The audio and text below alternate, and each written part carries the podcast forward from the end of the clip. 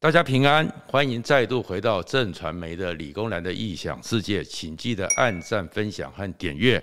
今天我们的主题叫做寻人启事。大仁哥，您在哪里？大仁哥，赶快出来吧！大仁哥是谁？就是陈建仁。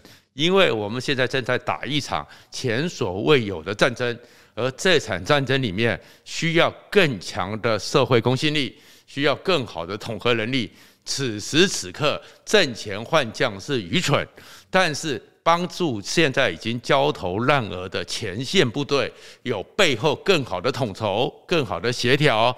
比如说，恭请我们社会上公信力最高的、大家非常信赖，而且他的专业绝对让人家信任的前副总统陈建仁出来当总协调，这是我的想法。那希望大家看一看这个想法。是不是可以去处理？让我们现在纷纷扰扰，然后很多人都很愤怒的失去的五百天这样的一个缺失可以补回来。什么叫做失去的五百天呢？事实上呢，连《金融时报》、《时代》杂志、CNN、BBC 都在问一个问题：模范生。防疫模范生怎么这一次就突然之间情势这么的紧急呢？当然，很多人在过去这段时间里面一直去吵三加十一是谁的责任。当然，等到疫情稳下来了，我们都活下来了，可以有很多时间好好的去吵，好好的去处理。但是接下来的问题是，现在就是前提是先过这一关，是因为怎么发生都已经发生了。再去吵吵闹闹，怎么发生的？其实有点在此时此刻浪费力气，贝多利分。但是接下来，其实国际在问的一个问题就是：为什么一个模范生经过了五百天的准备，当你有个破口之后，立刻就被攻破，攻到了巷战里面？这才是我们现在最大的问题。这个问题出在哪里呢？《金融时报》就写得比较清晰，《金融时报》就是说。真的就是 BBC 讲说我们是一个自满的故事，Times 是说是我们呢是因为有一个虚假的安全感，口罩戴得很好，然后大家保持安全距离，好像就因为我们是海岛，所以我们把边境封得很好，像个无尘室，所以大家都觉得很安全了。可是呢，在这过程中，《金融时报》最近的一篇专文分析得相当透彻，问题在于台湾的。蓝绿政客愿不愿意很好的去看待它？它里面提的就是，因为守得太好了，所以过去这么多天里面，没有对于如果发生状况，它的一个准备，包含大量的快筛，立刻抓出病毒源，然后把它封锁起来。快筛的试剂没有研发，快筛的量存没有准备。快筛之后的流程怎么样迅速的出来，然后把它安置起来，把它去处理分开简易的旅馆、简易的医院、重症轻症的分仓分流，这些量能在过去五百天都没有准备，所以被攻破，一瞬之间被攻破，失去的五百天没有准备。被国际媒体认为是一个关键，让我们持平的去看，不是因为外国月亮比较圆，确实是如此。而在这里面呢，还有一个状况是说，很多时候啊，其实哦，当你在风风雨雨之中，老师傅最重要，因为这个时候这么混乱，第一线的人他们每天在应付不同的状况。今天东边有人破口，西边有人开机关枪，北边有人丢飞弹，疲于奔命，还要有一个老师傅。在那边很沉稳的帮他们很纵观情势，然后给他们一个好的导引。比如说，像我们很多时候在基隆港、在高雄港，要做过船长三年以上、很有经验的人，叫做引水人。所以在这个情况之下，全世界都知道引水人很重要。十十八年前的 SARS，当时也是突然之间出了状况，当时就是请了李明亮，请了陈建仁。在实际上第一线的指挥官 CDC 之后，当做一个引水人，协助他们去处理很多问题。因为人在急的时候，很多情况是会忘记的，是会忽略的。比如说，像现在为止，全台湾明明指挥中心每天告诉你开数字，告诉你说我们的病床有多少数，我们的房间有多少，我们的口罩有多少，我们的防护衣、呼吸器。好像说起来都是量够啊，可是第一线一直在告急、告急再告急，甚至连柯文哲都开始痛骂。出了什么事？其实调度上一个系统不是这么的简单，只是数字，那是要协调的。因为比如说很多医院里面，我若挪出来了八个负压隔离病房，可是负压隔离病房在过去这段时间，我住了病人，这个病人你就不能直接把他赶出去丢在走廊吧？你要请他出院，或帮他找一个病床，把他挪过去，都需要时间。那谁去统筹？谁去调度？或者是 CDC 呢？把很多的医疗器材拨下去给卫生局了。那卫生局呢？就想一想，他可能就是 CDC 就觉得说，我已经拨出一百万个了。可是卫生局讲说，我下面有两两千个诊所，有的诊所先拿到通知到了，有的诊所没拿到，所以这里面的细节过程有没有通报到，有没有整理好？通通都是要一个责，而在这个时候，台湾不是没有这个机制，而是没有老师傅。你会忘记上个五月底的时候，才开始有人在 CDC 问到了一个东西，它的缩写叫做 REMC，其实就是紧急医疗的紧急安全网，是什么意思？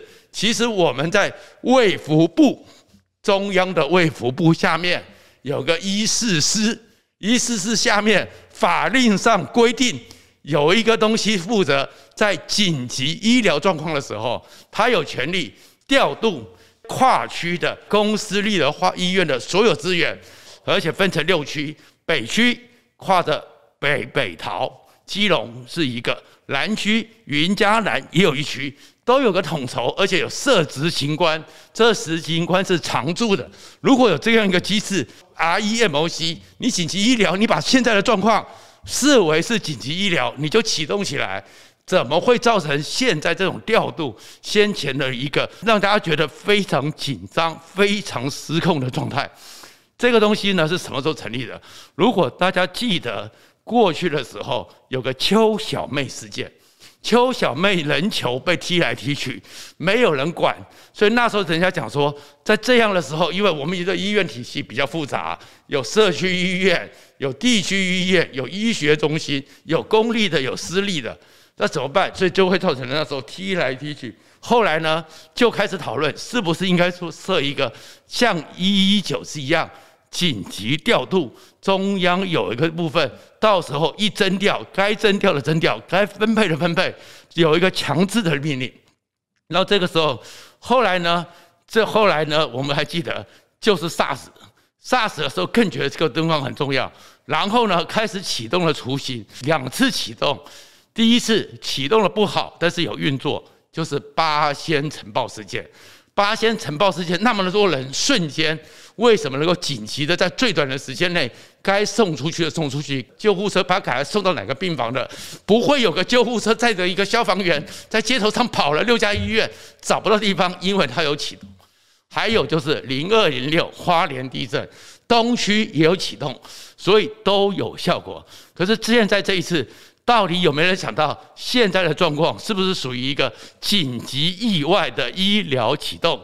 这个安全网如果启动起来，是不是可以去处理？所以这个时候我们就想到是，如果有个老师傅在，他会不会立刻看到说，诶，他记得有这件事？因为我们真的是我们的流水的官脑，像走马灯一样来来去去，或是每个人呢，公务人员有他自己的办公室，有他自己的职权范围。会忘了，因为它是属于医事司，它不是卫福部，它不是食药署，它不是 CDC。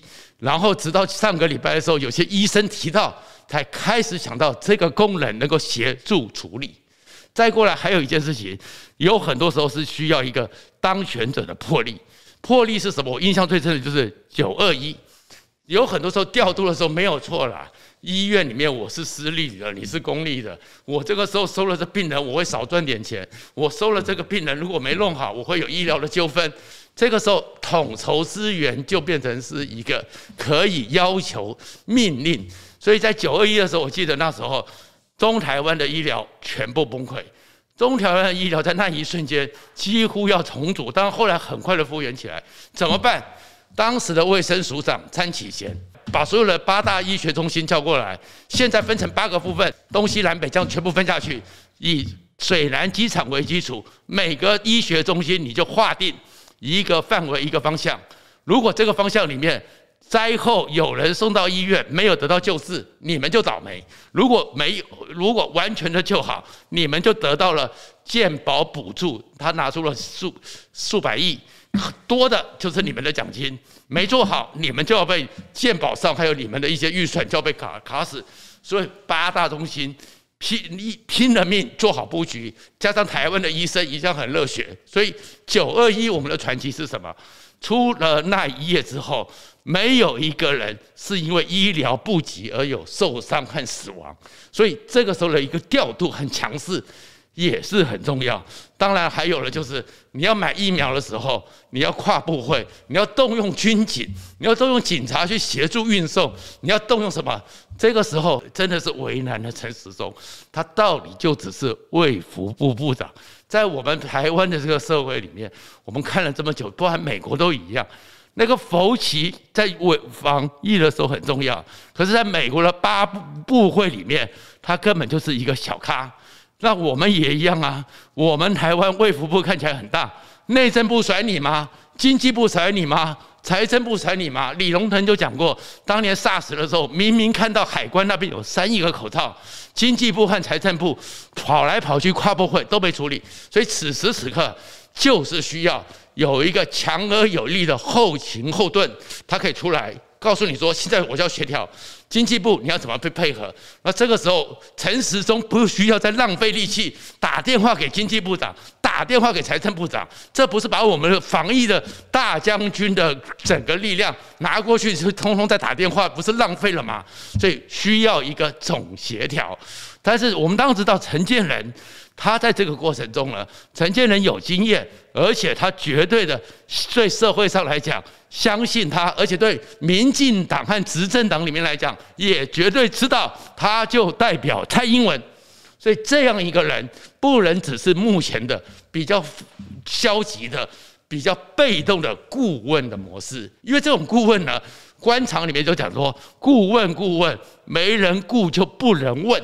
所以，如果一个顾问是挂在那边，表面上好看，但是没有人去问他，他也要考虑这个分际。如果是请蔡英文总统正式的恭请我们的陈建仁，在国家这么紧急的时候、这么复杂的混乱的时候出面统合，然后协助陈时中，让陈时中总指挥真正去打仗，不要浪费力气。在那些沟通协调跨部会里面的冗长而没有意义的会议，这不是可以帮助我们吗？所以我才讲说，此时此刻，希望大仁哥出来吧，希望蔡总统帮陈时中解决问题，希望蔡总统让陈时中能够不需要再去负担背后很多的那些后勤统筹。事实上，这个部分有一个人可以跨部会，而这部会必须会尊重他的。因为我们真的希望台湾能够赶快的把这个疫情给降下来，不然的话，七月就到了，八月都到，九月都到了，大家很多人觉得说，哎，就是过这种自主封城。自主封城的话呢，台湾有一千多万人，他们是最基层的服务业，他们是卖吃的，他们是很多的店会关了，计程车没办法开，他们其实会面临不是病死。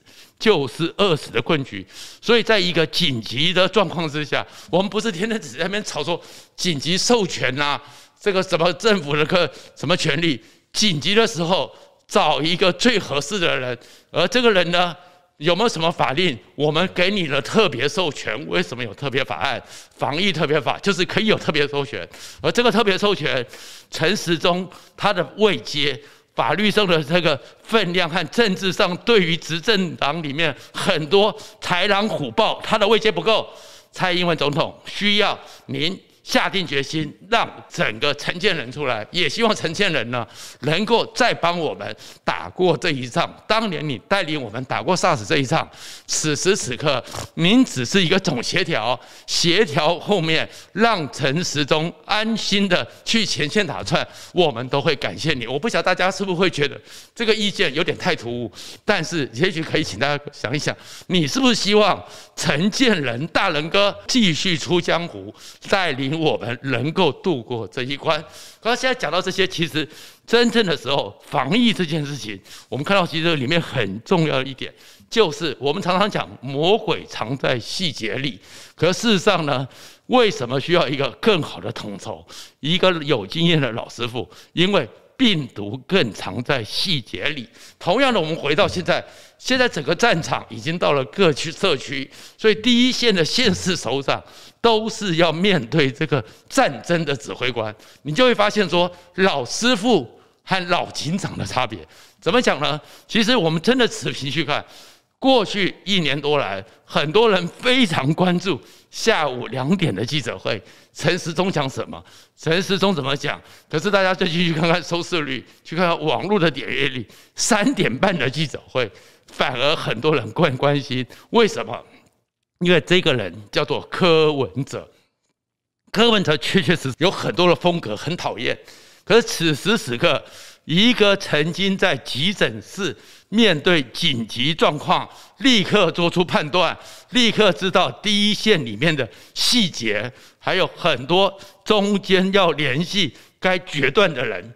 在这个时候，柯文哲确确实实他的很多处置让大家觉得安心，所以这个时候柯文哲这样一个前线指挥官，他的记者会要不是电视台把他给卡掉，大家我们看到这一个多礼拜的收视率，柯文哲的记者会收视率有凌驾两点 CDC 收记者会，因为大家更想听专家真正有经验的老师傅怎么说。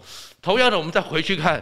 南台湾里面很多人会发现，陈其迈真的就是过去的时候，很多人说去年的超前部署，他这个副院长做了很多贡献，在高雄里面，你看到陈其迈。预先怎么去部署？疫情来之后该怎么动员？该怎么去分配？该怎么样有个分仓分流很明确的资源的统合？医护怎么去打针？几点几分谁去？陈其迈是一个政策控，有时候大家觉得很无趣，可是陈其迈也让高雄的防疫、高雄的现在的很多系统，让人家看到了有章有法。这个时候也是一个优点，这就是公共卫生专业，而且。懂得调和协调的人，陈其迈也可以有一些表现，所以黄伟哲也就因为在陈其迈旁边，台南那边看着陈其迈怎么做，黄伟哲跟着做，台南这边也让大家觉得慢慢的安心下来。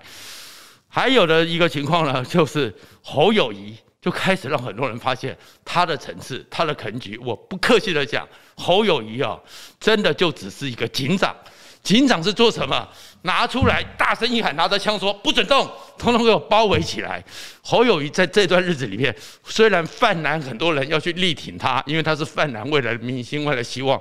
可是新北市你就看到细节，侯友宜几乎完全没有能力，他的幕僚也不够，没有去处理细节，包含板桥。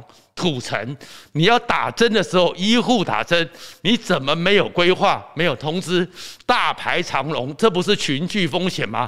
包含你像一个警长一样，每天会做精神讲话，我们该封就封，我们要准四级，我们要准三级，但是你完全没有筹备，完全没有准备，最后呢，很多的超商的抢购又造成一次群聚的风险。你的市场管不好，我就给你封住。警长可以讲得很硬。可是那是人民的生活，你如果只是用一个永远是像警长一样，像我们当兵的时候晚上的营长讲话讲得很硬，但是细部的作为都没有，你只会让大家觉得你的层次、你的格局就到此为止，你不是一个有把握的状况。然后这疫情里面，我们也看到很多政治人物的一个变化，变化里面就是包含是有很多时候，你只要知道你的职责在哪。做对了一个角色，你基本上人民就会有更多的信赖，就可以带我们度过这难关。比如说台中市，卢秀燕至少抓到一件事情很很精准，她是妈妈市长，所以慢慢的你看台中里面从那个 K 歌团到现在为止。有控制下来，甚至连我最觉得最神奇的就是林姿妙。林姿妙其实不断跳针，只会讲防疫优先，防疫优先。可是这四个字就是现代社会最需要的核心。所以林姿妙竟然这样子也受到好感。然后另外一个，在此时此刻，真的就是人民最需要的不是你蓝绿的政治版图的变变化，不是你将来谁能不能选总统、选新北市长的问题，而是你能不能让我们觉得可以解决问题。所以过去的时候，谁敢历史中？谁会倒霉？可是你看到了金门的杨振武，他们现在为了疫苗，为了快筛，都赶逆时针，就最后 CTC 都要让步，你就知道整个风向变了。而这里面，在疫情里面，特别提醒蒋万安，你作为一个立委。你尤其是曾经是卫福委员会的立委，你又是国民党未来的台北市长，你在此时此刻完全消失了。我们希望陈建仁出来，同样的，你作为一个立委，你难道不会出来协助一下哪边有问题？你立法委员，你国民党的力量可以协助统筹吗？完全没有，反而是看到当此柯柯文哲他每天在这个处理的时候，带着黄珊珊，陈，我只能提醒。蒋万安，如果你在这边毫无作为、毫无声量，也许到了明年之后，黄珊珊会被很多台北市民认为比你更适合当台北市长。今天我就讲到这边，然后呢，希望大家跟我一样可以想一想，是不是我们需要大仁哥出来当个总协调？谢谢大家。